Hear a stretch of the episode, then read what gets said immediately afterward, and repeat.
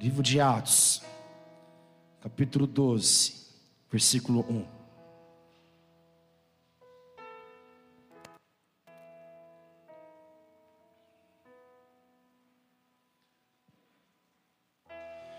Eu vou esperar todo mundo se assentar, todo mundo voltar lá do fundo para cá, todo mundo se aquietar para mim começar a pregar. Tá bom?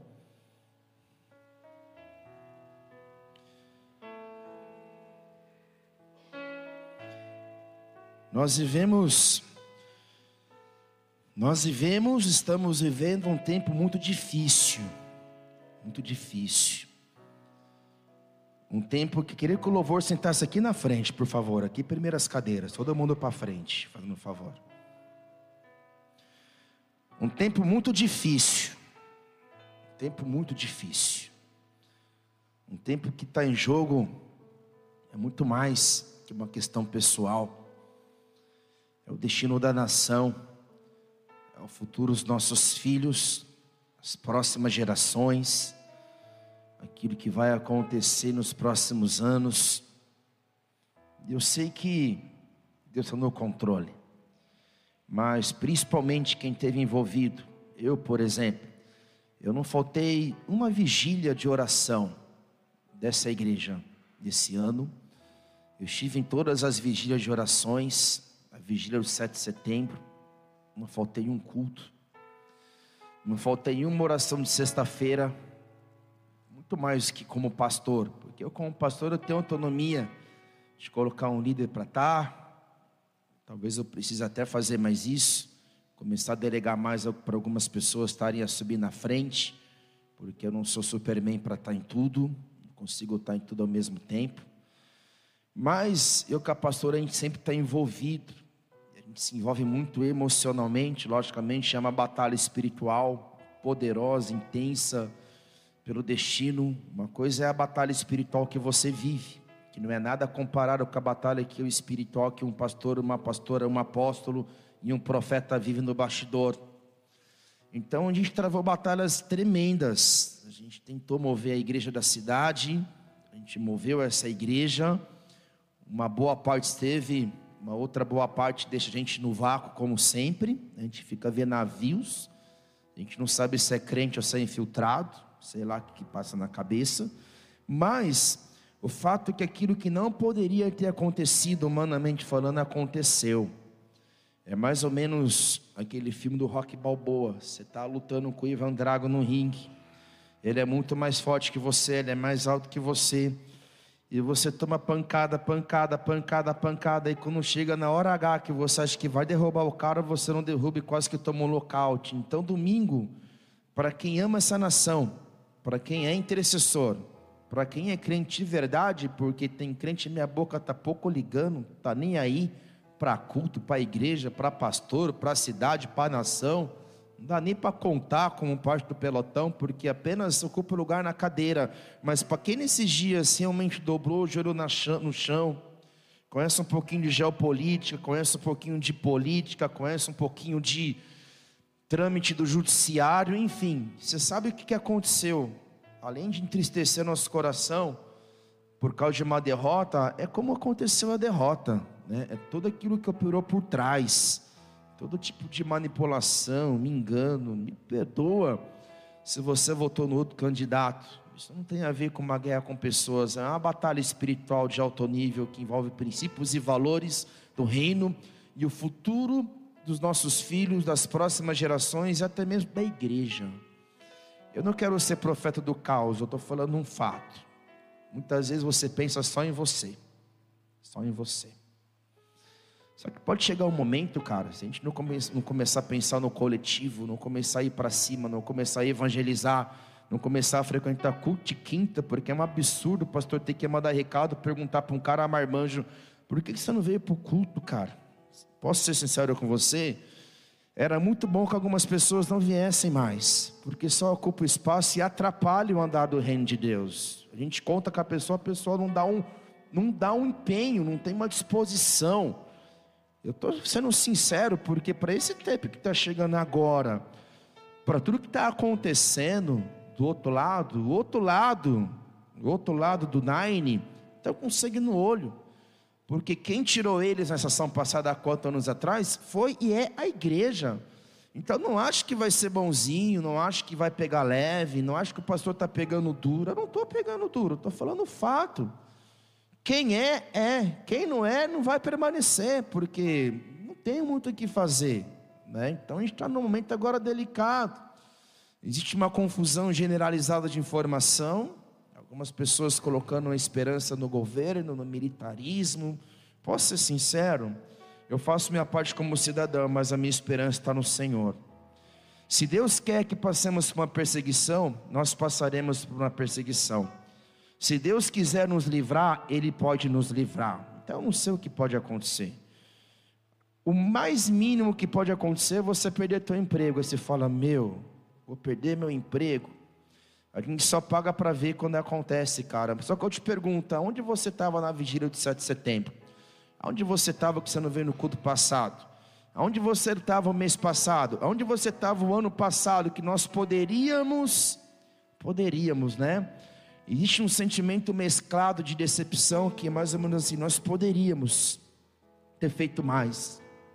Nós poderíamos ter deixado as mimizeiras e o conformismo de lado, essas coisas de crente que a gente carrega, que isso tem que ser dizimado da nossa vida a gente tem que tomar um posicionamento do reino como filho sacerdote, sacerdote, porque não tem uma outra vida a ser vivida a não ser uma vida com Jesus. Você pode ser pai, você pode ser mãe, você pode fazer o que você quiser, você pode ser empresário, você pode ser empreendedor, mas a vida com Jesus, a vida que Deus morreu na cruz para que você vivesse, é essa vida que Ele quer que a igreja viva. Então esquece essa coisa de Deus me abençoa. Enquanto você não entender que você é a bênção, esquece essa coisa de fila do sal, fila da vassoura, fila do quiabo. Esquece essa coisa de campanha. Isso não funciona mais, nunca funcionou. E não vai funcionar contra aquilo que está lutando nesse tempo. Então, quer uma dica para a situação? Ore. Congregue. Tenha conhecimento da palavra. Busque conhecimento em fontes corretas. Tenha o um mínimo de entendimento sobre política, sobre comunismo, sobre socialismo, sobre marxismo cultural, sobre judiciário. Entenda as leis da sua nação. Entenda as leis do reino de Deus. Saiba quem você é no reino e para de chorar e se posiciona, porque a coisa está ficando estreita. Talvez esse ano seja mais estreito ainda que você imagina. Né? Eu estou com um, um, sentimento de temor profético dentro do meu coração.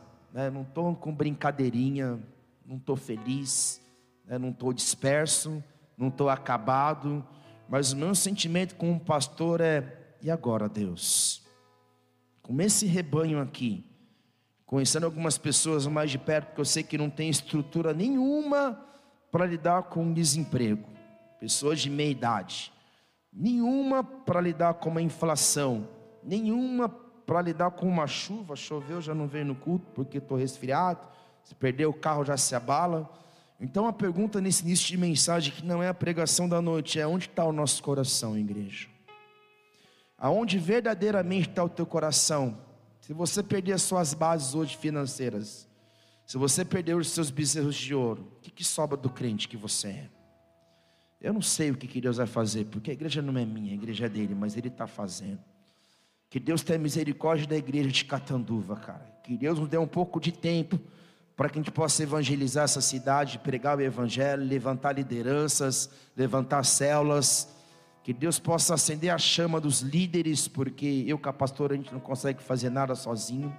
Que Deus possa acender a chama de guerra dos intercessores, que os adoradores possam adorar em santificação. Pô, chorem os ministros e sacerdotes. Não é tempo de risada, é tempo de chorar, cara. Não é tempo nem de reclamar e buscar culpados. Não estou te culpando. Ah, pastor, é culpa do louvor. Para de ser imaturo, imatura. Não estou culpando ninguém. Se há uma culpa, a culpa é nossa como igreja. Se há uma culpa, a culpa é da eclésia, não é culpa de liderar, líder B, porque onde que você estava? Eu olho para mim, o que, que eu poderia ter feito demais? Só que aprendendo com os nossos erros, qual que é o posicionamento que nós temos que ter a partir de hoje? Qual que é o posicionamento de homens e mulheres, de sacerdotes? Porque, cara, não dá mais, a gente precisa de um avivamento. Nós precisamos de um avivamento. E avivamento vem com choro e lágrimas em coração, com busca, com intercessão, com trabalho, com serviço. Com serviço. Então a pergunta aí agora, o que será daqui para frente? Como que vai ser os próximos dias? Como que vai ser esse próximo ano? Como que a igreja vai ser? Eu não sei, cara. Mas se você tem óleo na tua lamparina, guarda esse óleo. Aquilo que você aprendeu, coloque em prática no seu dia. Se você consegue caminhar uma milha com as tuas pernas, essa estação, porque na próxima estação você pode, eu posso falar assim, pastor, não consigo falar com ele. Pastor não está aqui, você não está sabendo o que aconteceu. Pastor está sendo processado, pastor está preso, pastora está presa. Isso acontece hoje em países como Venezuela, Argentina e Cuba. Não se pode ter uma porta aberta como essa. Então, é tempo de posicionamento. É a frase mais falada dos últimos anos por mim, pelos líderes dessa nação, mas parece que a igreja ela não ouve. A igreja ela não ouve. Eu tenho comigo que poderia estar sendo diferente. E a culpa tem nada da culpa. Ah, porque roubaram. Ah, porque tal. Quem é bom de desculpa é ruim de arrependimento. É tempo de se arrepender, se reposicionar, de se alinhar com os céus. Eu sei que muitos aqui já têm trabalhado e servido demais. Eu sei que talvez você mereceria uma palavra mais mansa. Seria até legal um tempo de celebrar a nossa conferência, mas o que a gente conquistou com essa conferência? Recebemos palavras, unção, direcionamento. O crente mais uma vez se move com o pregador que vem de fora, com a banda que vem de fora, com o artista que vem de fora. Lotamos a casa, acabou-se a conferência e agora o que faremos com tudo aquilo que nós recebemos? Vamos continuar rastejando até a próxima conferência? Ou vamos se posicionar em nome de Jesus? Olha para a cadeira que está ao teu lado, duas cadeiras vazias. Poderia ter trazido mais alguém. O crente que está em casa nesse exato momento poderia estar tá aqui cultuando o Senhor porque a gente não sabe como que vai ser próxima vez. Só sabemos que há um inimigo, há um dragão vermelho, há principados e potestades, há dominadores esse mundo tenebroso, há espíritos malignos que querem o nosso sangue como igreja, que querem que as portas sejam lacradas, os profetas tenham sua voz calada, os levitas sejam imudecidos. Então eu não sei o que vai acontecer. Só sei que o meu olhar hoje agora, depois de três dias de uma derrota que não poderia ter acontecido, é de tristeza, de decepção, de angústia, de incerteza. Brincamos por um momento, mas o quadro é sério. Me preocupa como vai ser amanhã. Me preocupa pais que têm três, quatro, cinco filhos. Me preocupa, me preocupa, cara, porque eu não sei. Eu já estudei sobre o assunto. As aulas do apóstolo Rinaldo Global são poderosas e incríveis, já estudei demais. Nós nunca vivemos um comunismo, mas pergunta para um venezuelano, para um chileno, como começou em seus países, exatamente como está começando. Como começou em países que hoje estão enfurnados um caos social, país da África, país da América Central, Nicarágua, México, Argentina, Chile, Estados Unidos, países, potências mundiais que estão aderindo ao globalismo, que é o novo formato do socialismo, elas duram por um tempo, não parece que está acontecendo. Mas um país como o nosso, em que esse ano tinha tudo para voar, economicamente falando, nós sabemos que essa nação não tem muita estrutura emocional, econômica, Sabemos que o cara que recai na droga já é um motivo para ele voltar para a boca. E sabemos como a igreja perseguida, uma igreja que faz um papel social poderosíssimo de transformação da sociedade, uma igreja perseguida, anulada em seus atributos, fica muito mais difícil. Muito mais difícil ser igreja de fato.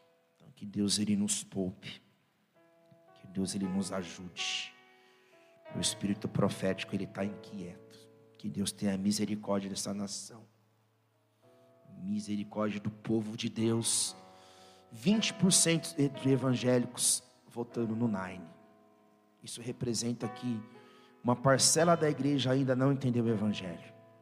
Muito que nós vivemos hoje é culpa do coach, do Evangelho da prosperidade. Não se pregou família, não se pregou valores, não se alertou o povo, porque o povo, assim como era um tempo de Nero, o povo quer show. Joguem os guerreiros no Coliseu e distraiam o povo, assim uma parcela da igreja evangélica, relativizando o evangelho. Me dói. Dentro da nossa denominação, não posso falar nomes, mas jovens que tinham tudo para voar, aderiram ao globalismo, se posicionaram com a esquerda. Falo pessoa de influência, não um pastor aqui que eu mal consigo influenciar você para você mudar de vida e servir no ministério e na igreja. Não uma gente que não é ninguém. Pessoas que poderiam estar influenciando as massas, porque a maioria das pessoas que votaram do lado da esquerda tem entre 25 a 30 anos, então por que nós estamos perdendo jovens? Por que nós estamos perdendo adolescentes? Por que a gente quer desistir? Por que, que a gente não dá o nosso melhor? que, que a gente não ora? É preocupante. Igreja, Deus está chacoalhando, Deus está abalando. E repito, sabe quando vai doer? Quando mexer no nosso bolso, cara. Aí, velho. Aí veremos o que somos feitos. Pastor, você não crê, você não é otimista? Eu fui otimista, eu sou otimista, eu caminho pela fé. Independente se os militares estarem na rua ou não, se tiver ótimo, se não tiver, Deus continua no controle, porque Ele é Deus, minha esperança está nele, não no governo. Mas vamos ser realistas. Deus é Deus do sobrenatural. Eu creio na palavra. Ele cuide de cada um de nós. Eu sei quem quem eu creio, eu sei que Ele está comigo, com a pastora, Ele vai cuidar da minha família. Só que a pergunta é: e o todo? E nós? Será que a gente vai manter a lâmpada acesa adorando no deserto? E se a figueira ela não florescer, o que, que vai ser dos pequeninos, dos fracos? O que, que vai ser dos neófitos? O que, que vai ser daqueles que não entenderam a palavra ainda? Gente, a gente precisa apertar o cinto, porque a coisa está tá apertado. Se o cenário natural continuar acontecendo, que é o cenário diabólico, vamos se preparar. Vamos se preparar. Atos capítulo 12, versículo 1. Vamos lá. Esse texto é um texto bíblico. Esse é um texto que muitas vezes não está em pauta nos palanques, nem muito menos da boca dos pregadores coaching, dos pregadores da prosperidade ou dos pregadores que dizem que você vai ser abençoado, que você vai ser abençoada, que você vai ser abençoado na minha campanha, na minha igreja, na minha casa, te iludiram, te iludiram. Existe a bênção, ela existe, mas dentro da bênção existe o propósito de Deus para a nossa vida e um propósito eterno. As escrituras sagradas em todo o seu contexto, no testamentário, Novo Testamento, o Antigo Testamento fala de um povo que de tempo em tempo era perseguido. No Novo Testamento, de uma igreja que ela foi muito mais perseguida do que aplaudida, mas mesmo perseguida, ela cresceu, e isso é minha esperança. Porque a base de todo o avivamento que houve na igreja, a igreja ela cresceu, ela foi relevante não em tempo de calmaria, não em tempo de prosperidade e esperança, mas parece que em tempos de perseguição, uma igreja remanescente, ela sempre se levantou em oração e através do atributo da oração, da fé, do arrependimento, homens e mulheres que entregavam as suas vidas como genuíno sacrifício vivo de um remanescente de duas ou três ou quatro ou cinco pessoas de jovens, de homens e mulheres crucificados na cruz se manifestava o fluir do rio do Espírito, do avivar. Então, isso é uma coisa que me alegra, que se é um cenário de avivamento que nós precisamos para a igreja ela florescer, esse é um cenário perfeito Um cenário de avivamento é um cenário de intimidação, de incerteza, de caos, de desesperança. Eu não sei que jeito, porque eu nunca vivi um avivamento em sua plenitude. Eu apenas li, mas esse é um padrão. De Joel capítulo 2, versículo 28. Os velhos sonharão, os jovens profetizarão, os filhos terão visões, e até sobre os servos e servas derramarei do meu espírito sobre toda a carne. Então, quando lemos Atos capítulos 2, nós percebemos que era uma jovem igreja, era uma igreja que assombrava a terra, era uma eclésia, aqueles que eram tirados para fora, e a palavra igreja no grego significa tirados para fora de um sistema. Era uma igreja que não tinha uma placa, que não tinha um lugar físico, que não tinha um CNPJ. Era uma igreja da antiguidade recente. Era uma igreja que não tinha nossa tecnologia, Wi-Fi, internet, não tinha essa cadeira não tinha aquele ali, cara, aquele bebedouro com aguinha gelada para você pegar sua garrafinha, a água tá quente, fiz bico. Hum, não tinha o banheirinho que você vai 550 vezes do banheiro, não tinha, cara. Só que eles tinham algo que nós não temos, o que nós temos eles não tinham, que eram todas as facilidades, mas o, o, o que eles tinham nós não temos, que era a presença constante do Espírito Santo, o mover de Deus. Para você ter uma ideia, nesse tempo, se eu não me engano, era ano 30, 40 depois de Cristo. Nesse tempo, eles não tinham a, a, Bíblia completa, porque o cânon da Escritura não havia sido completo, ou seja, eles não tinham toda a Escritura. O que eles tinham era a Torá, o Antigo Testamento, os livros proféticos, o Pentateuco, e o que eles tinham? Algumas cartas de Paulo, alguns rascunhos dos evangelhos escritos por evangelistas que caminharam com Jesus, e aquilo que os apóstolos, inspirados pelo Espírito Santo, falavam, ensinavam, e nisso eles se moviam, e nisso eles caminhavam, e a palavra fala que mesmo debaixo de perseguição, a palavra prevalecia, a igreja crescia, as coisas aconteciam. Para você ter uma ideia, naqueles dias, para você se declarar cristão, havia um preço a ser pago.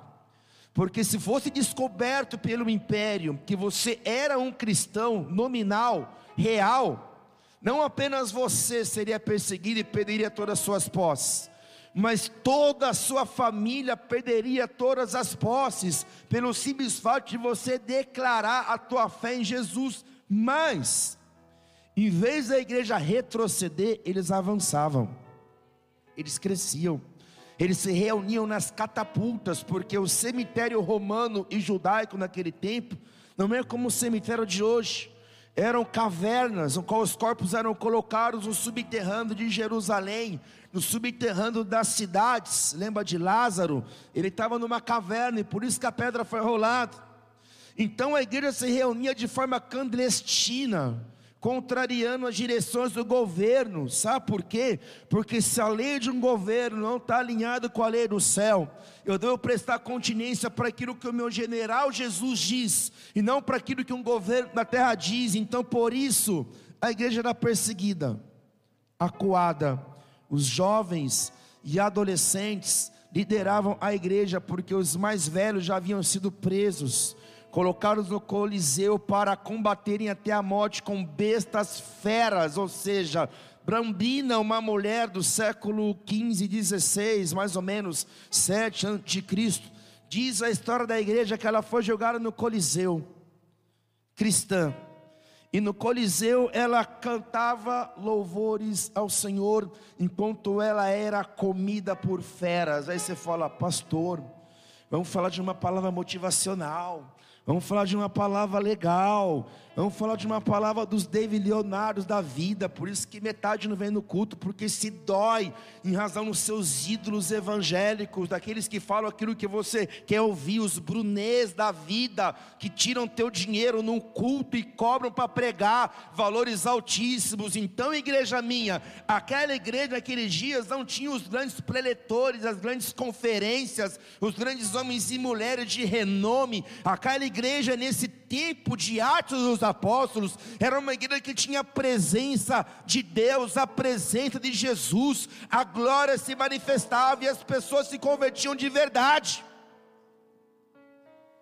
Elas criam em Jesus de verdade, porque alguém que se diz cristão, que sabe que pode morrer por ser cristão, que sabe que a família pode morrer por ser cristão, que sabe que todos os familiares, amigos vão ser perseguidos por causa daquela fé, e mesmo assim essa pessoa não nega e persevera e prefere perder a sua própria vida na terra para ganhar a eternidade mesmo debaixo de opressão, é alguém que se converteu de fato. Então, será que, vamos pensar, será que nós somos convertidos?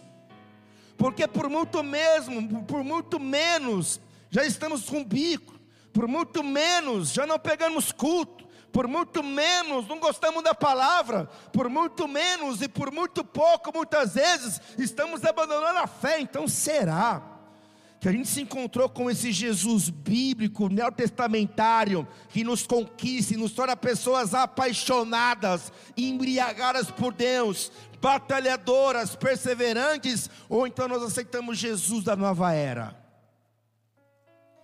Existe um novo Jesus pintando no cenário, uma parcela da igreja evangélica, e entre eles esses grandes preletores que você ama, tem servido um Jesus que não é o Jesus da Bíblia, é o Jesus da nova era, que tem um nome estranho até. É o amor é o amor, tudo em nome do amor. Devemos amar, vamos amar. Você pode ser tudo o que você quiser. O Papa da igreja de Satanás, eu me esqueci o nome desse louco, ainda bem que eu não me lembro o nome dele. Ele disse uma frase, e tem muito crente com essa frase na boca: faça tudo que der na telha, da maneira como você quiser viva todos os seus prazeres e deleites. Seja feliz, porque pecado é relativo. É a igreja dos nossos dias.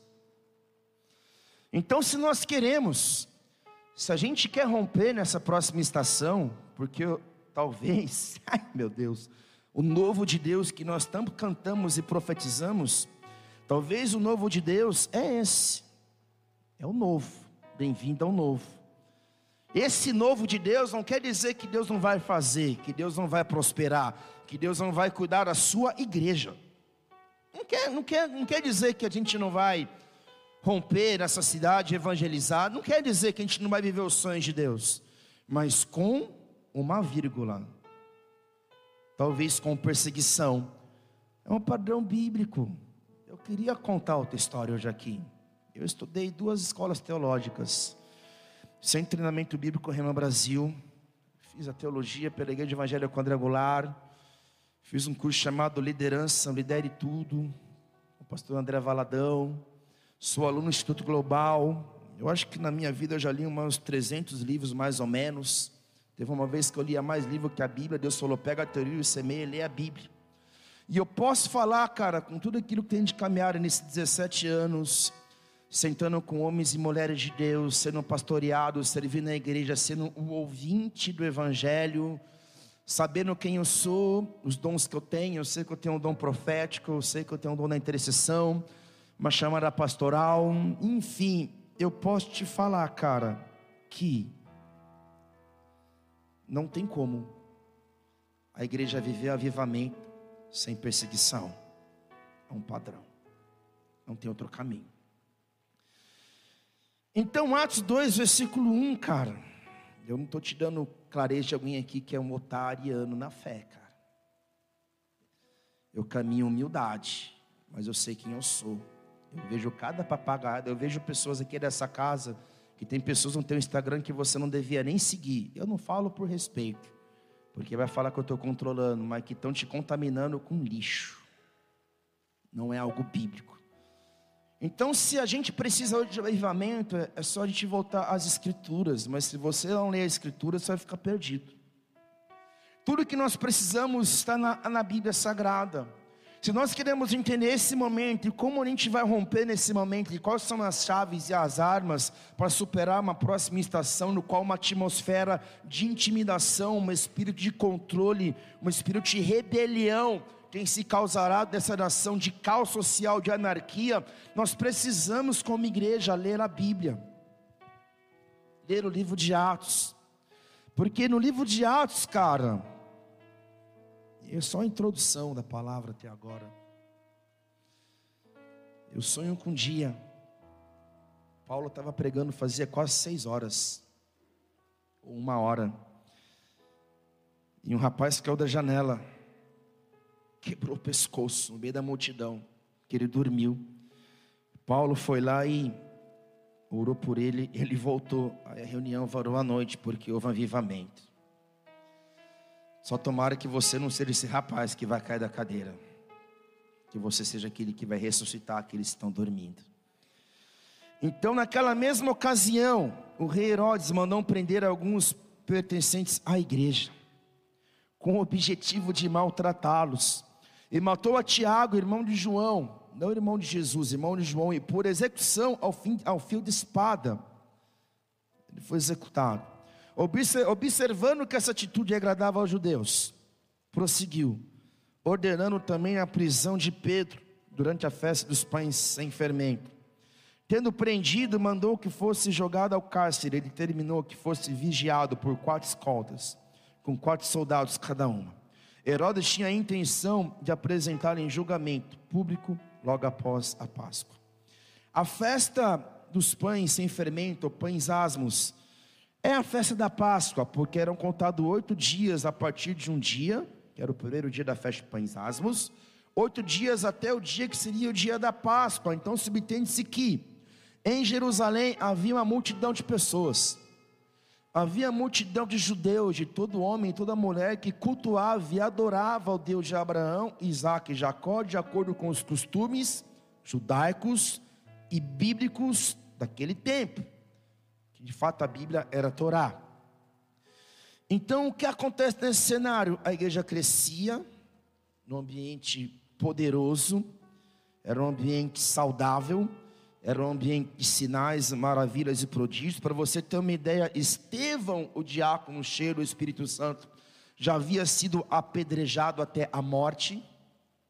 E depois de seu apedrejamento público, a igreja que vivia feliz em Jerusalém, ela é dispersa pelas nações. E nessa dispersação, que quando a igreja não sai de quatro paredes, Deus ele cria uma maneira, um jeito. E nesse caso foi a morte de um homem que fez com que a igreja ela rompesse para fora. Então a perseguição causa isso. A perseguição ela tira a igreja do seu lugar de conforto. Porque é bom estar tá aqui, né? Quatro paredes, camisetinha de conferência, todo legalzão cantando aqui em cima. É legal. Mas será que a vontade de Deus está aqui?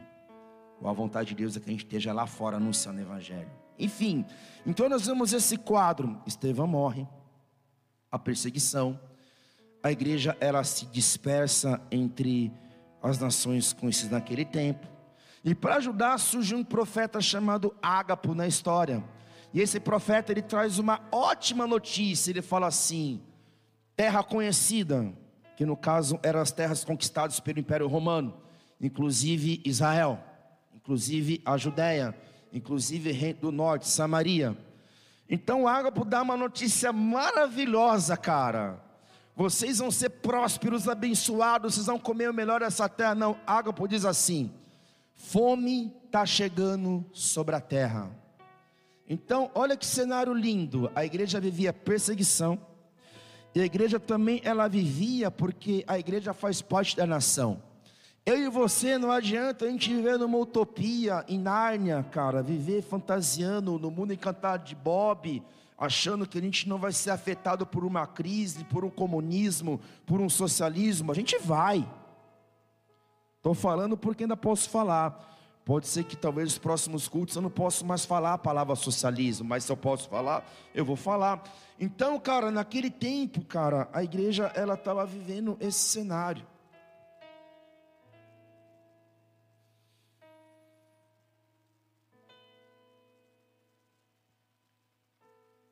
Ananias se levanta, começa uma célula em Antioquia, ele traz Saulo para perto para iniciar esse movimento em Antioquia. Então havia o nível de avivamento da igreja, mesmo com perseguição, mesmo com fome se instalado pela terra. E nesse cenário, nesse ambiente que Herodes, como representante de Roma, governador da Gedóia, não é, não era o Herodes o grande, Herodes que mandou prender e matar Jesus, mas era Herodes, filho do filho de Herodes, Herodes neto, era tudo assim. Herodes o Grande, Herodes pai, Herodes filho, Herodes neto, mas é tudo um Herodes Satanás só. Então Herodes ele manda prender alguns homens cristãos da igreja, entre eles Tiago, irmão de João, e os mata a fio de espada. Então Antioquia estava rompendo no avivamento, uhul! Saulo lá ajudando o Bardabé, logo mais Saulo se tornaria Paulo e seria enviado para as nações. Ali nascem as missões modernas. Só que por outro lado, cara, Herodes estava maltratando a igreja. O contexto histórico fala de cristãos sendo jogados, como já disse, ao Coliseu para serem mortos, a fio de espada, devorados por feras, mas ao som de uma multidão que dizia: Vai, é isso aí. Era como se fosse a Copa do Mundo naquele tempo era o Coliseu. E nesse cenário, então, Herodes, vendo que o povo tinha curtido a morte de Tiago, porque dois lados da moeda, ou você ama a igreja ou você odeia. Quem ama a igreja, quem é cristão, ama a igreja. Quem não ama, odeia. Não tem meio termo. Era assim nesse tempo. Então Tiago estava morto. Alguns foram mortos. E vendo Herodes que isso estava agradando aos judeus, porque não estou falando o cristão judeu, mas os judeus que não eram convertidos ao cristianismo, ele prosseguiu, porque ele estava pensando com uma mente de político, e o político ele pensa em agradar o povo, agradar as massas. Quer um exemplo? A festa do carnaval. A festa do carnaval, me desculpa falar, a festa do Copa do Mundo, é tudo uma distração, cara. Nos dão festa, nos dão shows, nos dão distração, entretenimento, para que as massas não percebam aquilo que está acontecendo nos bastidores. Então o cenário é o mesmo. Ele vendo que aquilo tinha agradado os judeus, porque os judeus odiavam os apóstolos odiavam a igreja. A igreja era tida como uma seita para os judeus. Então Herodes, sabendo disso e querendo permanecer perpétuo em seu governo de representante de Roma sobre a Judéia, ele então manda chamar Pedro. Quem era Pedro? Eu quero ser pastor. Eu quero ser líder. Eu quero pregar no culto. Você tem certeza, cara? Você quer estar aqui em cima? Se eu fosse você, eu escolhia uma outra profissão. Se bem que não é uma profissão, ainda mais agora. Então, Pedro, o apóstolo, Pedro, discípulo de Jesus, Pedro que andou sobre as águas, Pedro que havia negado Jesus, mas havia se arrependido e voltado atrás. Pedro que caminhou três anos com Jesus com uma peixeira do lado ali, cara. Pedro que havia vivido o Pentecostes, a primeira mensagem neotestamentária, igreja nas escrituras e na história do mundo, foi através da vida de um pescador em culto chamado Pedro, que com uma pregação, três mil vidas se renderam a Jesus e foram batizadas e nasce a igreja. Então, mano, chama Pedro o líder, sabe por quê? Porque esse é um padrão bíblico. É um padrão. Se eu consigo derrubar o líder de uma nação, de uma organização financeira, filantrópica, de uma empresa, se eu consigo derrubar o líder de uma igreja, se eu consigo derrubar um líder de uma rede de igrejas, de uma denominação, eu consigo derrubar a todos. E se eu não derrubo, eu torno todos fracos. Que quando o líder cai, o povo se dispersa. Feriu-se o pastor, se dispersou as ovelhas. Então a estratégia de Satanás dentro da eclésia, no mundo, nos governos é a mesma. Se derruba o líder, e se não consegue derrubá-lo, o manipula. E se esse não serve os seus interesses, esse por pouco tempo ele é executado. Então, qual é o cenário que acontece aqui? Prendeu Pedro. Olha o que o texto fala. Pedro estava preso. Festa da Páscoa, Jerusalém lotada. O que, que Pedro seria? Pedro ele serviria como um bote expiatório, porque ele seria um, um espetáculo para romanos e judeus. Joguem no Coliseu, crucifiquem-o, porque a crucificação era a morte de todo criminoso nos dias de Roma, não foi algo apenas reservado a Jesus. Então Pedro estava agora com seu destino selado à morte, serviria de escárnio para alguns, e para a jovem igreja que nasci rompia, seria um aviso: não passem dessa linha, desistam. Seria uma maneira de gerar intimidação e calar a voz profética da igreja. Então, olha só, tendo prendido, mandou que fosse jogado ao cárcere e determinou que fosse vigiado por quatro escolas com quatro soldados cada um. Rapaz, que homem perigoso, né? Que homem perigoso, que perigo é esse pastor, que essa pastora, esses pastores, é o discurso desse mundo, e de alguns crentes é o discurso também, infelizmente. Que homem perigoso, ele tem que ser preso. Então, quatro soldados, quatro escoltas, com quatro soldados, 16 soldados, vigiando um homem. Por quê? Porque Herodes tinha a intenção de apresentá-lo em julgamento público logo após a Páscoa.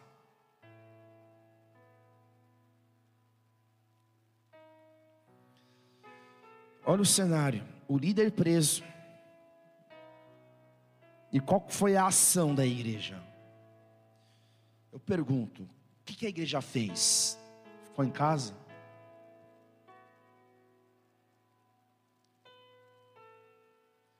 Todo mundo se dispersou? Todo mundo desistiu das mesas? Entregou a carteirinha do diaconato? A carteirinha pastoral? Mudou de profissão, dá tempo de você ir embora e escolher uma outra religião mais fácil. É mais fácil.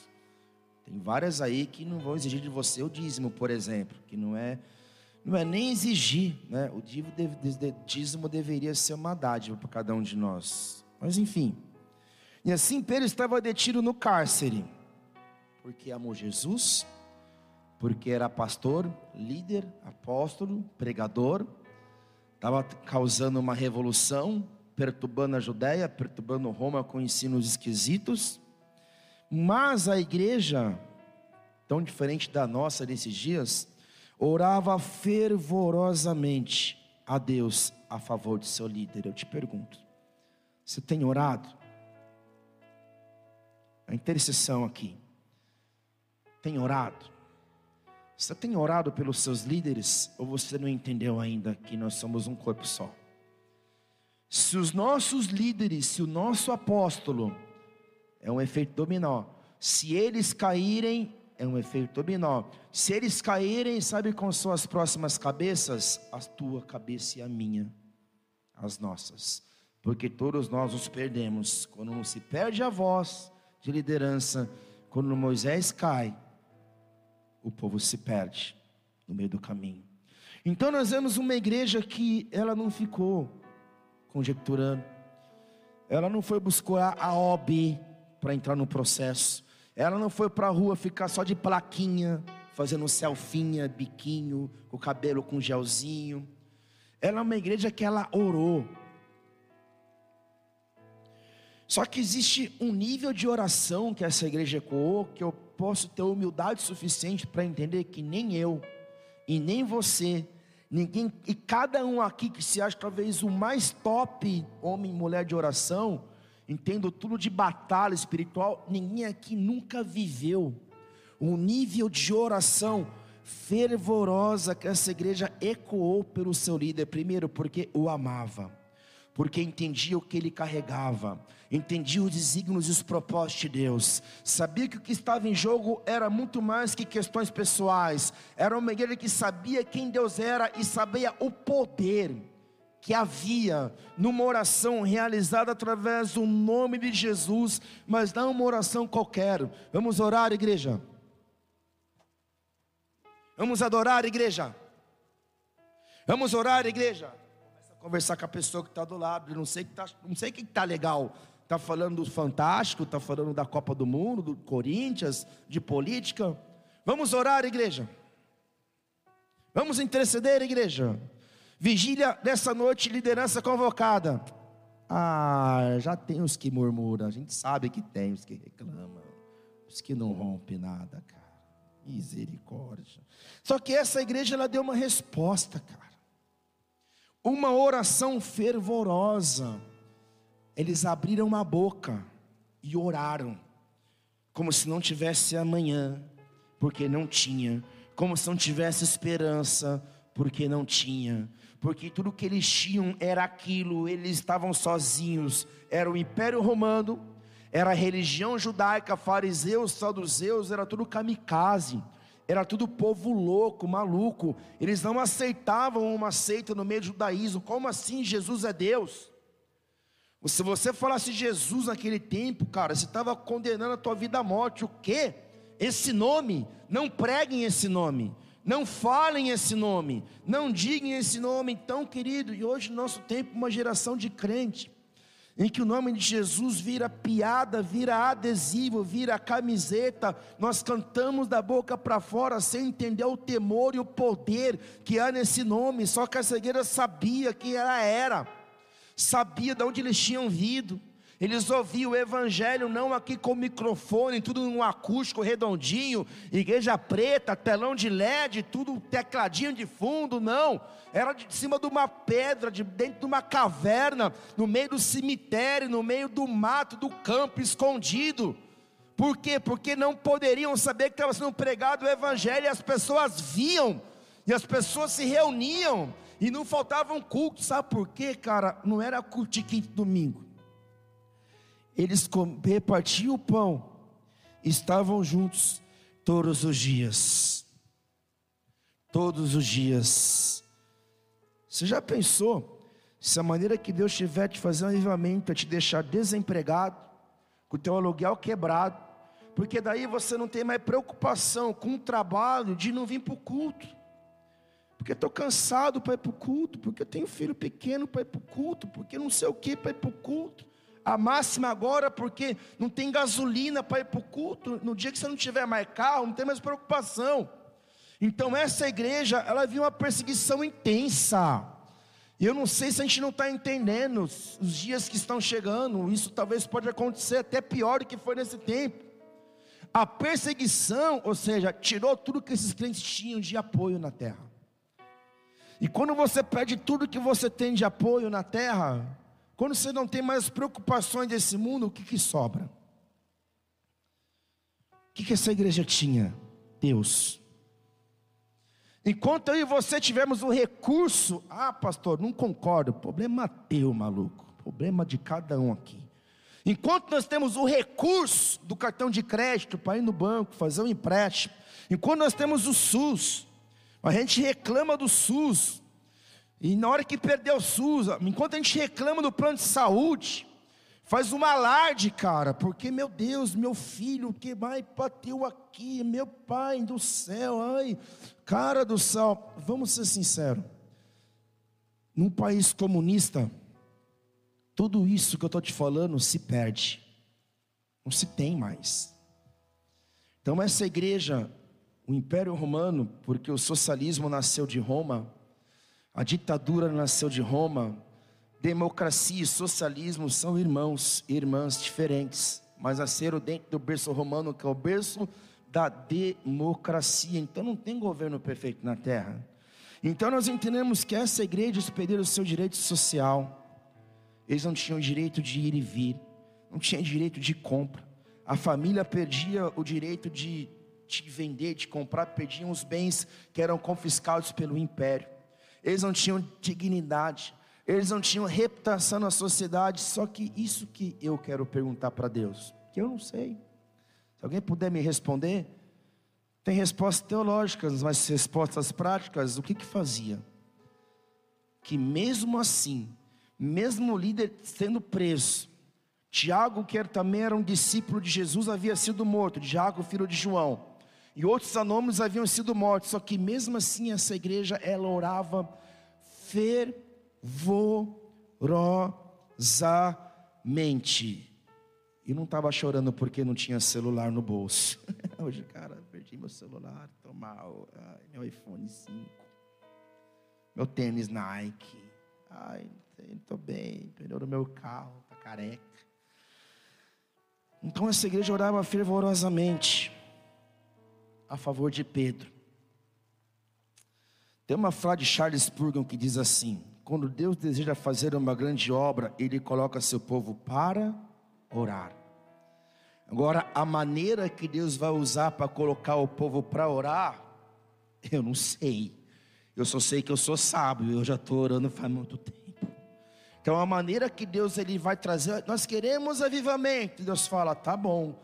Então, primeiro vocês orem. Aí ninguém quer nada com nada, com igreja, com oração, com adoração. Ninguém quer nada com nada. É o mínimo necessário do que o máximo possível para o Senhor. É o que eu quero fazer e não é o que precisa ser feito. Isso é ministério. Eu quero escolher. Aí, cara, você imagina só o cenário. Então Deus fala: tá bom, vocês querem avivamento? Eu vou provocar, eu vou gerar algumas coisas para que o avivamento aconteça. Entre elas, talvez um socialismo e um comunismo. Acaba os seus direitos. Se extirpa o cristianismo. e aí? Como que faz? John Wesley disse também: Deus não faz nada a não ser em resposta da oração. Tanto John Wesley quanto Charles Spurgeon foram grandes avivalistas do seu tempo. E uma coisa que eles tinham em comum é que eles ensinavam e falavam muito sobre oração. Então, por que será que os coaches, pregadores e pastores da internet, pastores de igreja, não falam sobre oração, não ensinam sobre intercessão, não falam sobre batalha cultural, não ensinam sobre guerra espiritual. Por que será? Será que eles não estão também aliançados com a esquerda e são infiltrados no meio corpo de Cristo e estão servindo a um Jesus que não é o Jesus Cristo bíblico, mas estão servindo ao Jesus da nova era? Chama mantia, se eu não me engano, Jesus da nova era. Tá Jesus da nova era com a mãozinha assim, Aí tá Buda do outro lado, tá Mahatma Gandhi do outro lado, tá Shiva do outro lado, tá Luz, tudo amigo, cara. Por isso nós somos o problema desse mundo.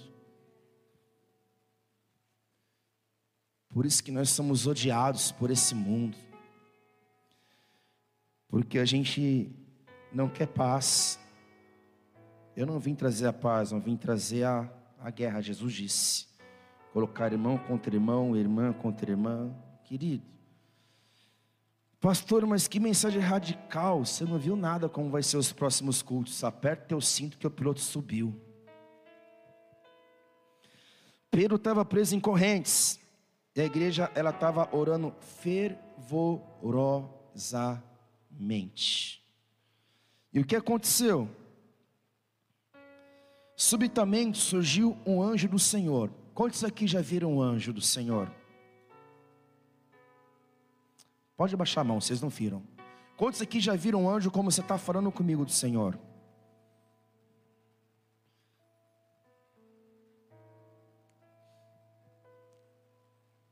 Tinha uma oração fervorosa.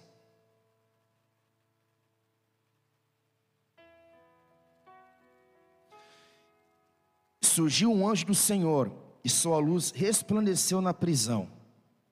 Resplandeceu a luz na prisão. Então o anjo tocou o lado de Pedro e o fez acordar. Quem aqui já foi acordado por um anjo? Dentro de casa. Sabe por que você não foi? Porque não precisa. Quero ver um anjo. Para quê? Você quer ver anjo? Talvez você fumou muito aí, então está vendo coisa aí que você está achando que é anjo. Porque, vamos entender uma coisa: anjo, teologicamente falando, os anjos do Senhor, eles vêm com um fim, que é para cumprir o propósito eterno de Deus, que é para auxiliar a igreja, para o avanço do reino. Do restante, cara, muitas vezes nós não vivemos porque nós queremos as manifestações, mas nós não queremos o propósito. Então Pedro estava preso por ser apóstolo, pregador do evangelho. E a igreja não estava orando, queremos ver um anjo porque é curtição. Uau! Quero que o anjo fale minha data de nascimento. Quero que o anjo me liberte. Quem liberta é o sangue de Jesus e é o nome de Jesus. Então o anjo do Senhor e sua luz resplandeceu na prisão. E tocou o lado de Pedro e fez acordar. Acorda, acorda. Ele levantou-se depressa, porque ele não esperava. E em seguida as algemas caíram dos punhos de Pedro. É mais ou menos assim. Deus me levanta. Deus me ajuda. Deus me transforma. Deus faz isso, faz aquilo, Deus não vai fazer nada com uma oração de coitadismo. Deus vai te dar uma resposta quando você se levantar. Pedro ele se levanta. Coloca o texto no telão, mano. Vamos lá, gente. Pedro se levanta. Ele é acordado por um anjo. A luz brilhou, como estou vendo Lucas aqui. O anjo chega Não foi visão, nem chapação, e nem imaginação e fantasia da cabeça de crente. Que vê tudo, vê anjo, vê tudo, mas fala, e a vida? Ah, não sei, não consigo, não vou, estou mal. Tô... Como assim, velho? Então Pedro estava preso. O anjo vem, o acorda, fala: veste a tua roupa, calça a tua sandália. Pedro fez e disse ainda ao anjo: põe a tua capa e segue-me. Isso parece pequeno. Só que isso é muito poderoso, porque Pedro ele se coloca de pé. Ele coloca a sandália no seu pé. E ele coloca a capa sobre ele.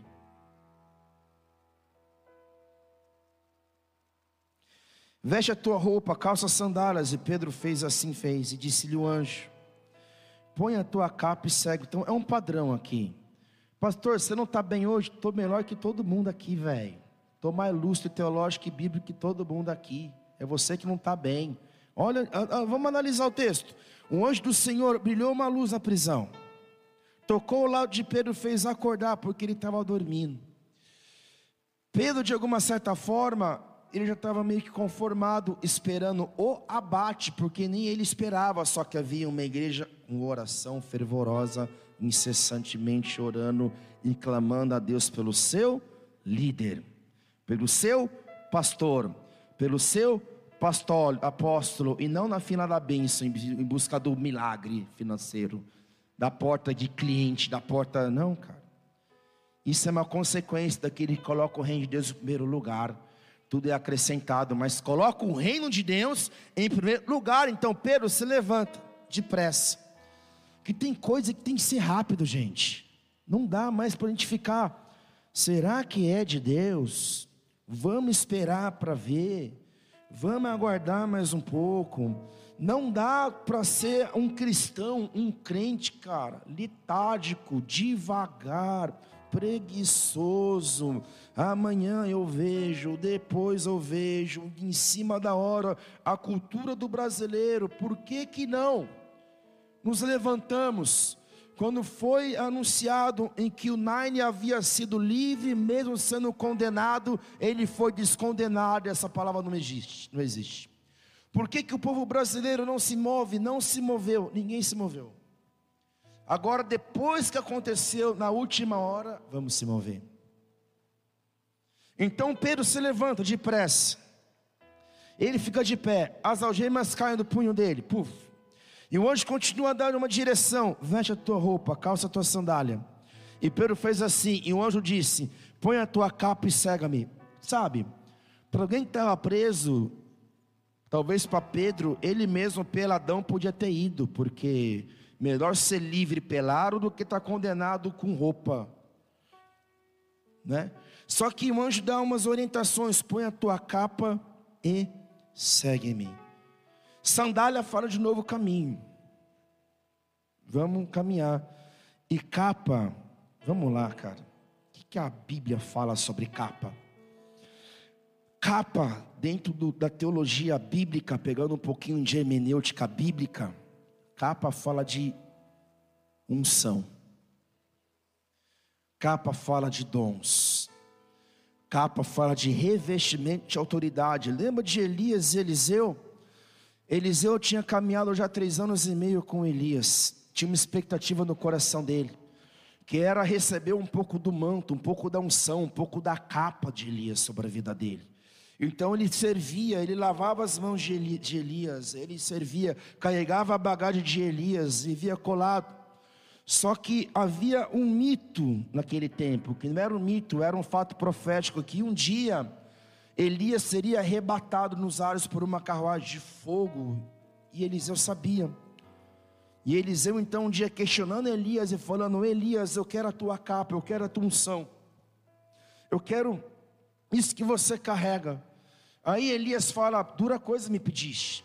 Mas se você me ver se arrebatar numa carruagem de fogo, pode ter certeza, você vai receber a minha capa, só que essa capa vai se manifestar com uma unção sobre você, poderosa e de forma multiplicada.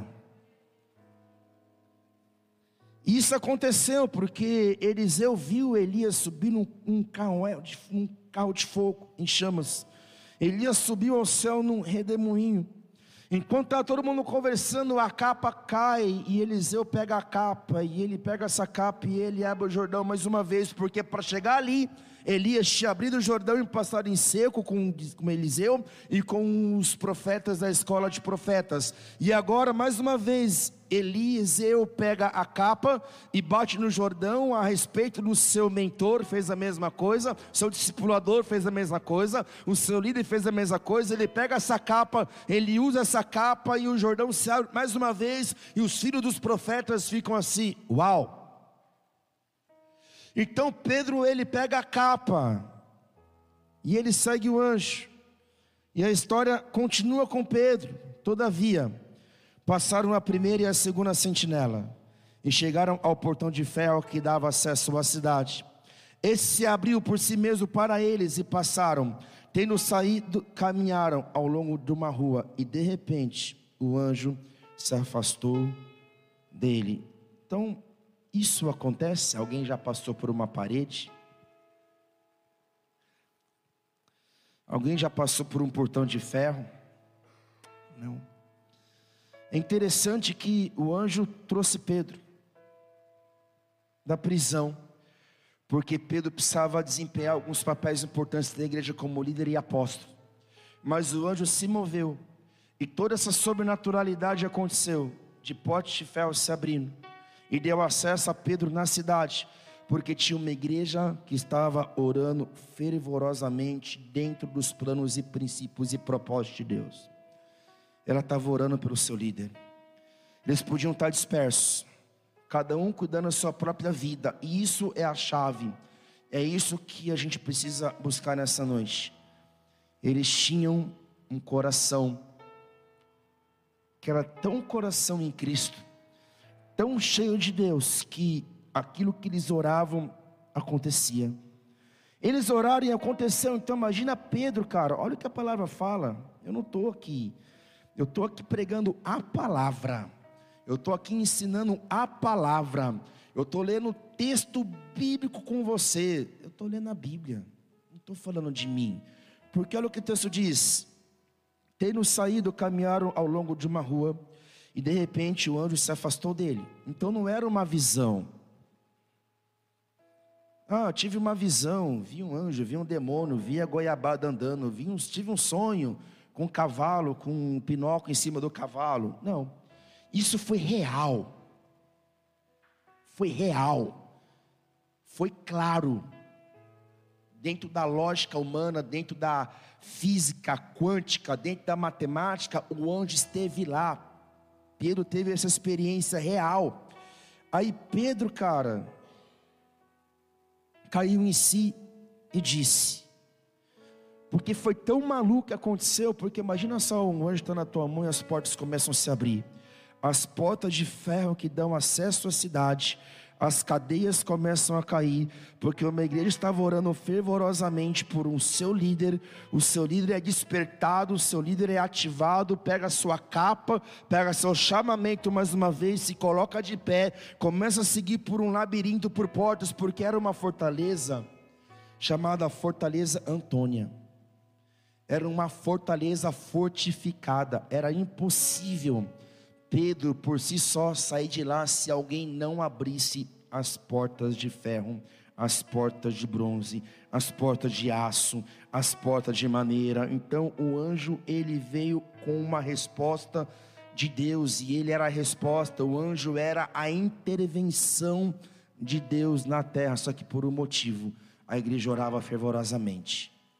Por outro motivo, era interesse de Deus livrar Pedro, porque se não fosse, mesmo a igreja orando, Pedro tinha morrido. Mas eu creio que essa igreja, cara, e o texto fala isso, que Pedro então é colocado na rua, ele cai em si, ele fala: Uau, o louco, cara, que coisa extraordinária eu vivi agora. Como assim?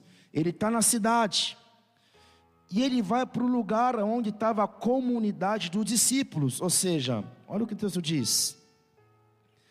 Depois de assim refletir, colocou-se a caminho na casa de Maria. Que não tinha templo, cara. Na casa de Maria. Mãe de João.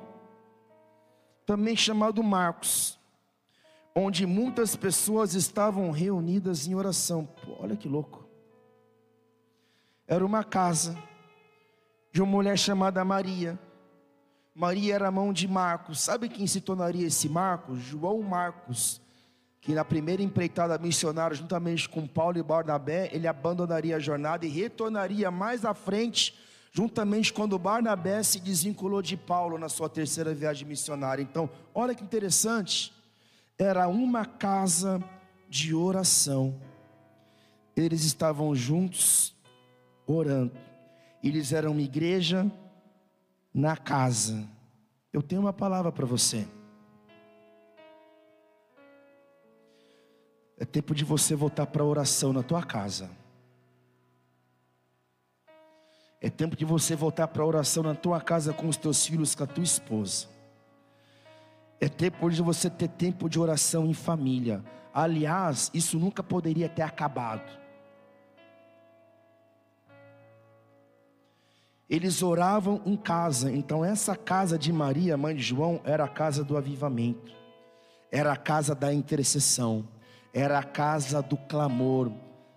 Quem aqui um dia já te convidou, vem aqui em casa, irmão, para a gente orar junto? Ninguém faz isso, né? Vem aqui em casa porque tem churrasco, vem aqui em casa porque tem comemoração, vem aqui em casa para ver o jogo do Palmeiras, vem aqui em casa para falar a mão do pastor mal dos irmãos, vem aqui em casa para comer a pizza, vem aqui em casa, mas está chegando um tempo.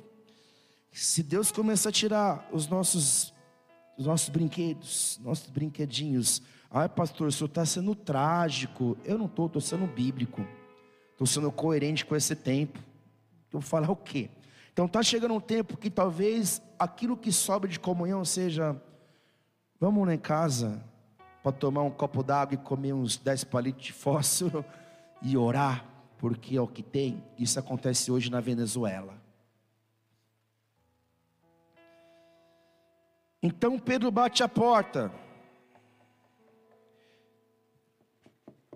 E uma serva chamada Rod veio atender. E assim que reconheceu a voz de Pedro, está em Atos 12, versículo 13. Tomada de grande alegria, ela correu de volta, assim abrir a porta e exclamou: É Pedro, ele está lá fora, a porta. Vamos lá. Existem algumas coisas bíblicas que, se acontecer conosco, a gente assusta. Você vai falar, está amarrado em nome de Jesus, está amarrado, isso aí é macumba. Infelizmente, tem uma parte da igreja que pensa isso ainda hoje. Só que isso aconteceu porque havia um cenário de fome, um cenário de perseguição, e uma igreja clandestina que se reunia nas casas, nos porões, no cemitério, porque não podia ter culto com CNPJ. Mas quem disse que eu preciso ter CNPJ para ser igreja? Quem disse que eu preciso que eu tenho que estar ser aprovado por lei de homens que contrariam a lei de Deus para ser igreja? Então eles estavam juntos.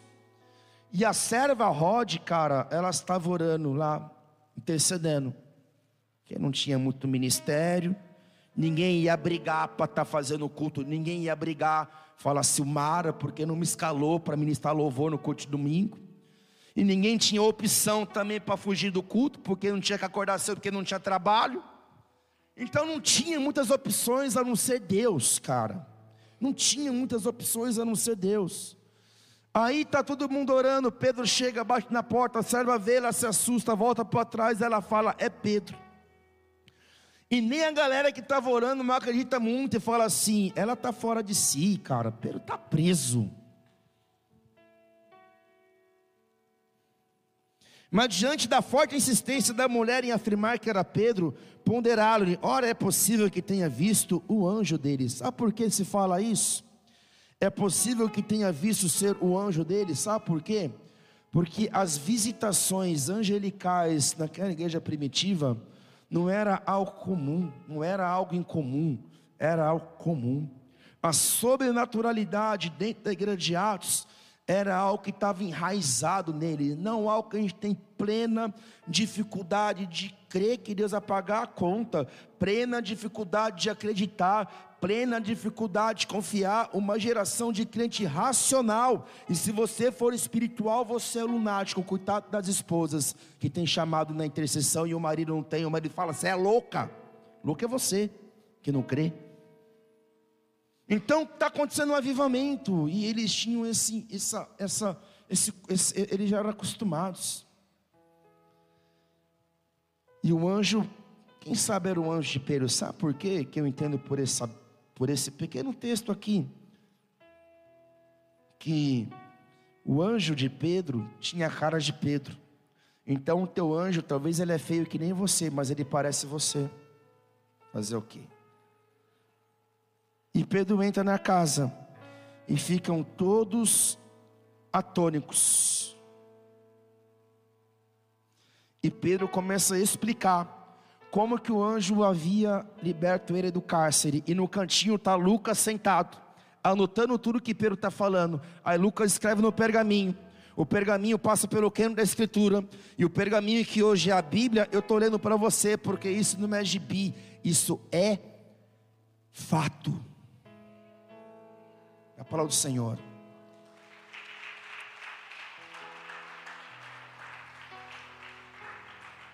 Resumindo, a igreja primitiva vivia uma loucura tão grande no Senhor que ninguém estava entendendo muita coisa. De fato, ninguém entendia nada. Mas quem disse que você precisa entender tudo?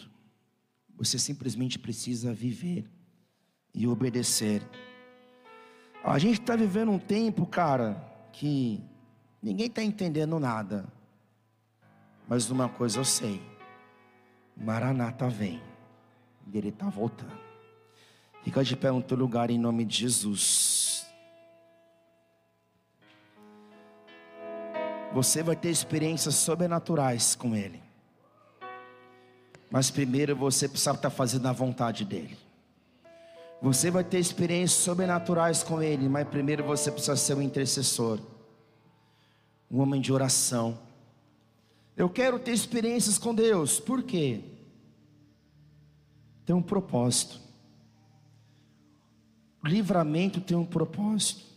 Prosperidade, para que você quer ser próspero? Para viver para você? Por que, que nós queremos ser igreja aqui? Para ficar aqui para mim ficar aqui todo culto, quinta e domingo, falando a mesma coisa, a mesma coisa, a mesma coisa, a mesma coisa, a mesma coisa. Viver de grupinho de WhatsApp, que daqui a pouco não tem mais grupo de WhatsApp, daqui a pouco não tem mais Telegram, daqui a pouco não tem Instagram. E aí, igreja? A igreja é Instagram, é Telegram, é WhatsApp ou a igreja ela é viva? Ou aquele que caminha com Deus, ele sente o cheiro da presença. Vai dar aquele cheiro no ar e fala assim: onde tem culto hoje? Eu vou. Não tem que dar horário para terminar, horário para acabar, dia para acontecer. Não tem que mais implorar. Cara, para mim vai ser o cenário mais lindo. Não tem que mais implorar. Por favor, vem para o culto. Vamos servir, vamos orar. Onde você estava hoje? Não vi no culto porque estava cansado. Estava cansado. Está sentindo o cheiro da chuva? Ou não?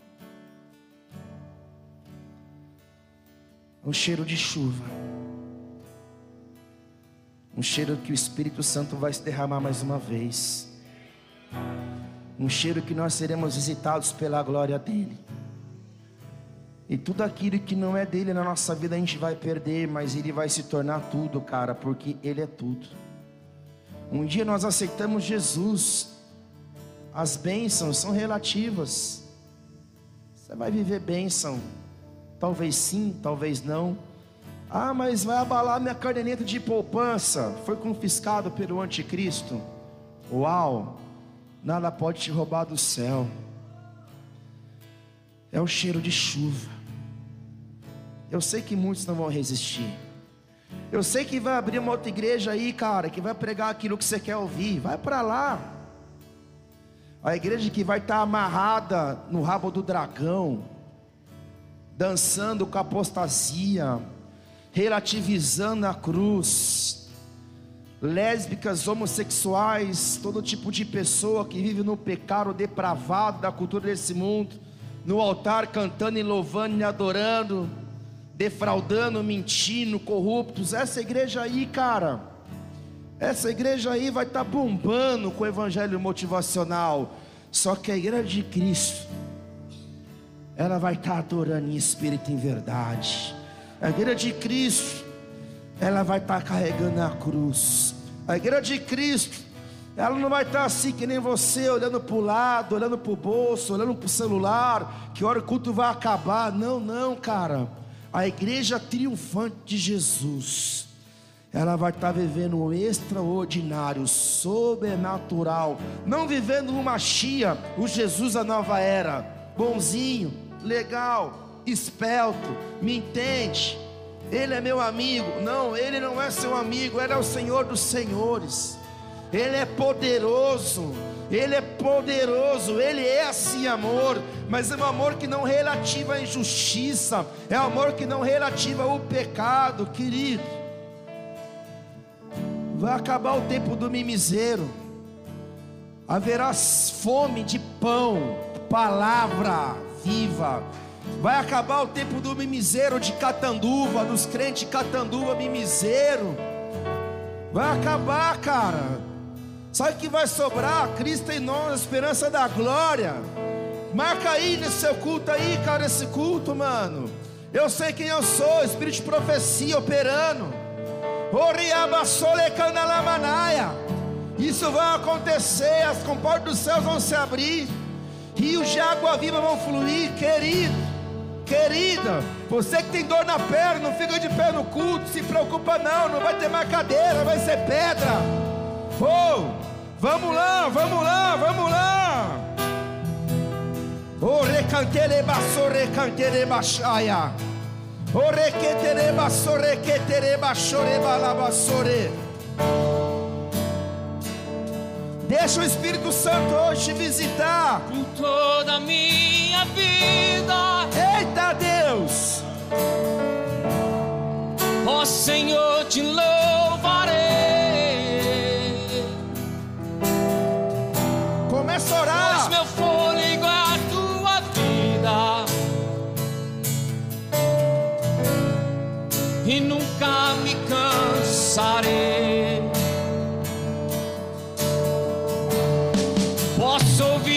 tua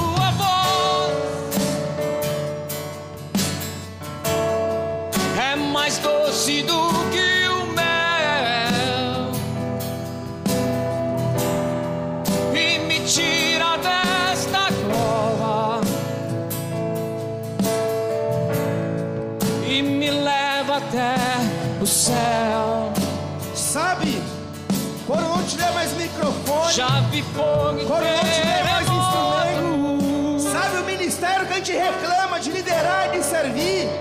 Não se preocupa, daqui a um tempo não vai ter mais.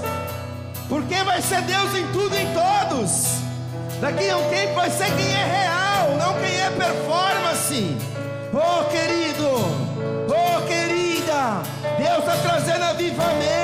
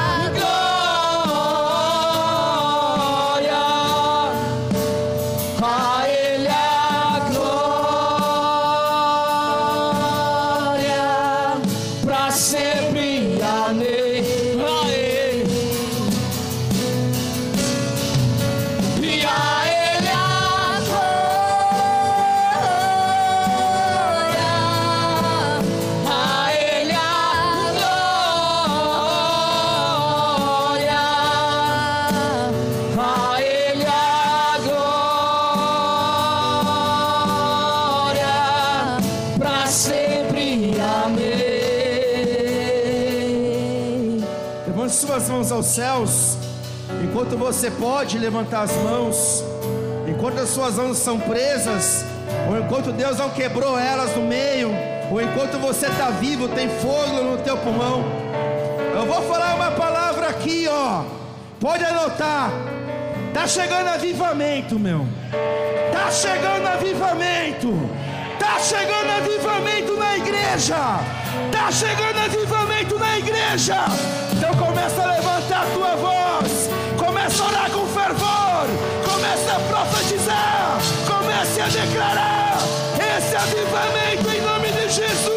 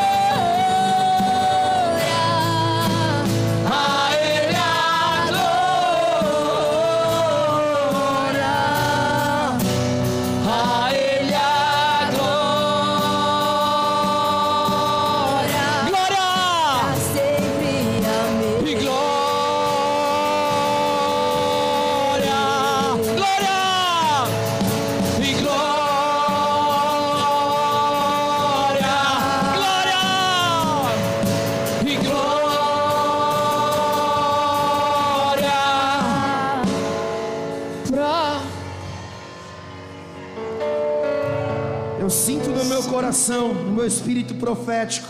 Comece a orar fervorosamente por um avivamento, cara. Eu não sei o que vai acontecer. Vou falar algumas coisas. Vai ser uma peneira muito grande nessa casa. Vai ser uma peneira muito grande na igreja dessa cidade. Vai ser uma peneira muito grande nessa nação. Deus está separando o joio com trigo. Bodes de ovelhas. Eu não sei você, cara. Eu não sei você. Mas eu não vou conseguir. Eu ou vou ser preso ou vou ser morto. Mas eu não vou pregar o evangelho coaching, cara. Eu vou pregar a Bíblia. Eu vou pregar Atos dos Apóstolos. Eu vou pregar profético. Eu vou levantar minha voz. Levanta a sua voz, igreja. Chame o avivamento. Chame o avivamento. Chame o avivamento. E a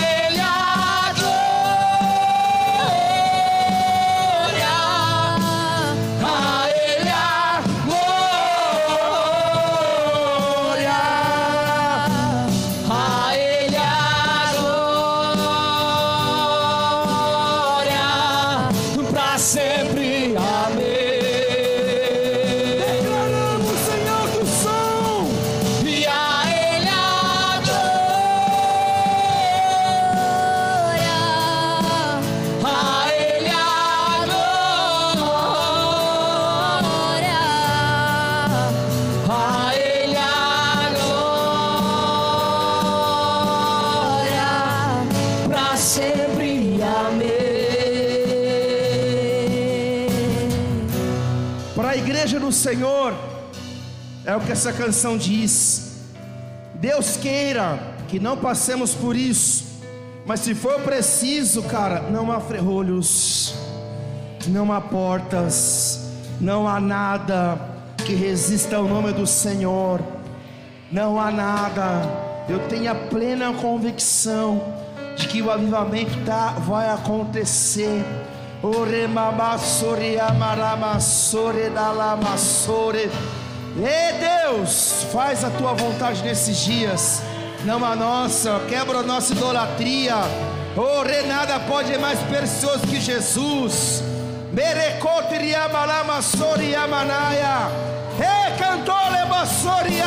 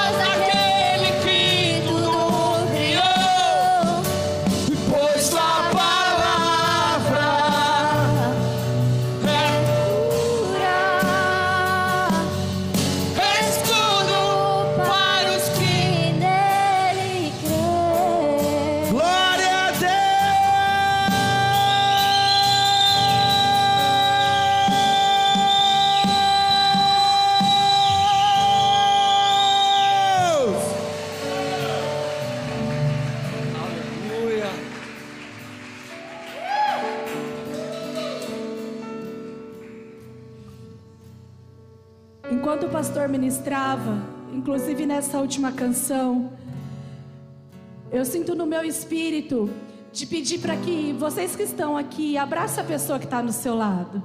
Põe a mão sobre, o, sobre ela. Fecha os corredores. Esses dias eu falava, ontem eu falava com o pastor, eu falei, amor, a gente nunca sabe quando vai ser o último dia. Como foi na pandemia, a gente pregou num domingo, depois já não tinha mais culto, já não tinha mais nada. E a gente teve que se deparar com uma igreja vazia, pregando para as paredes, para as cadeiras vazias. E enquanto o pastor ministrava, era como se o Espírito Santo falasse ao meu coração: Caso aconteça algo, que as nossas casas possam ser cavernas de esconderijos para os nossos irmãos. No mundo onde o amor tem se esfriado, onde o egoísmo, as pessoas têm olhado para o seu próprio umbigo, que as nossas casas, que nas nossas famílias, a gente possa ser igreja ao ponto de dividir o que a gente tem no nosso congelador, no nosso armário. Igreja é isso. Igreja é isso. Igreja é isso. Igreja não é empresa. Igreja são pessoas. Que a sua casa, que nós sejamos instrumentos de escudo e proteção sobre os nossos irmãos. Que quando um não tiver abrigo para se esconder, que na nossa casa seja as cavernas de esconderijo dos nossos irmãos. Pessoas que talvez você nunca sonhou e nunca quis receber na sua casa. Esse é o tempo. Esse é o tempo, igreja. Esse é o tempo. A gente nunca sabe o que pode acontecer no dia de amanhã. Tudo tem acontecido tão rápido. 2022 já está se findando. Daqui a pouco começa 2023. De 2020 para cá, parece que nem parece que passou dois anos, parece que passou meses. Parece que pulou o calendário. De, em dois anos, parece que pulou o calendário. Fomos provados em uma pandemia e nada nos faltou, porque o Senhor nos sustentou. O Senhor nos sustentou. Essa igreja ajudou com cesta básica pessoas na pandemia pagamos aluguéis de pessoas, pagamos contas de água, contas de luz. E assim será se a perseguição vier sobre nós. A nossa mentalidade, a nossa humanidade, o nosso egoísmo precisa se converter. Porque tudo que a gente constrói nessa terra não é para nós mesmos, é para a gente ajudar o nosso próximo, é para a gente ajudar o órfão, a viúva, as crianças que não têm o que comer. E era como quando o pastor pregava, eu sentia vontade de ir até o Daniel, a Silmar e o Tiago e abraçar eles e falar: se a perseguição vier sobre os líderes, nós vamos nos proteger entre a gente. Só que no decorrer da palavra, agora no final, o Espírito Santo falou: filha, fala isso. Porque nós somos irmãos em Cristo. O sangue de Jesus não foi derramado só para uma liderança, só para um pastor, por um apóstolo. O sangue, Jesus é nosso irmão. Jesus morreu na cruz, ele entregou o seu sangue na cruz para que a gente amasse uns aos outros. E a atmosfera sobre a nação é uma atmosfera de ódio, de raiva, de divisão. Ah, divide o Brasil. Quem votou em tal fica para lá, quem votou em fulano fica para cá. Não é essa a vontade de Deus. Rebelião e divisão são obras de trevas e não são obras do Senhor, de Jesus. Que a gente possa ser o escudo e não aquele que vai apontar a nudez do nosso irmão, mas que a gente possa ser escudo de proteção sobre o nosso irmão. E a primeira atitude disso é a nossa oração. Aquilo que a gente não pode ir, não pode fazer, a nossa oração pode proteger. Que a gente possa cobrir uns aos outros em oração. E que a gente também possa, como o pastor disse, eu falei que ele falou assim: a gente chama as pessoas para comer uma carne, mas não chama as pessoas para orar. O Senhor me confrontou, porque às vezes eu estou em casa, não à toa, porque a gente tem sempre coisa para fazer. Mas às vezes eu estou na minha casa e eu tenho a oportunidade de chamar alguém para orar e não chamo. E isso vai começar a mudar a partir de hoje.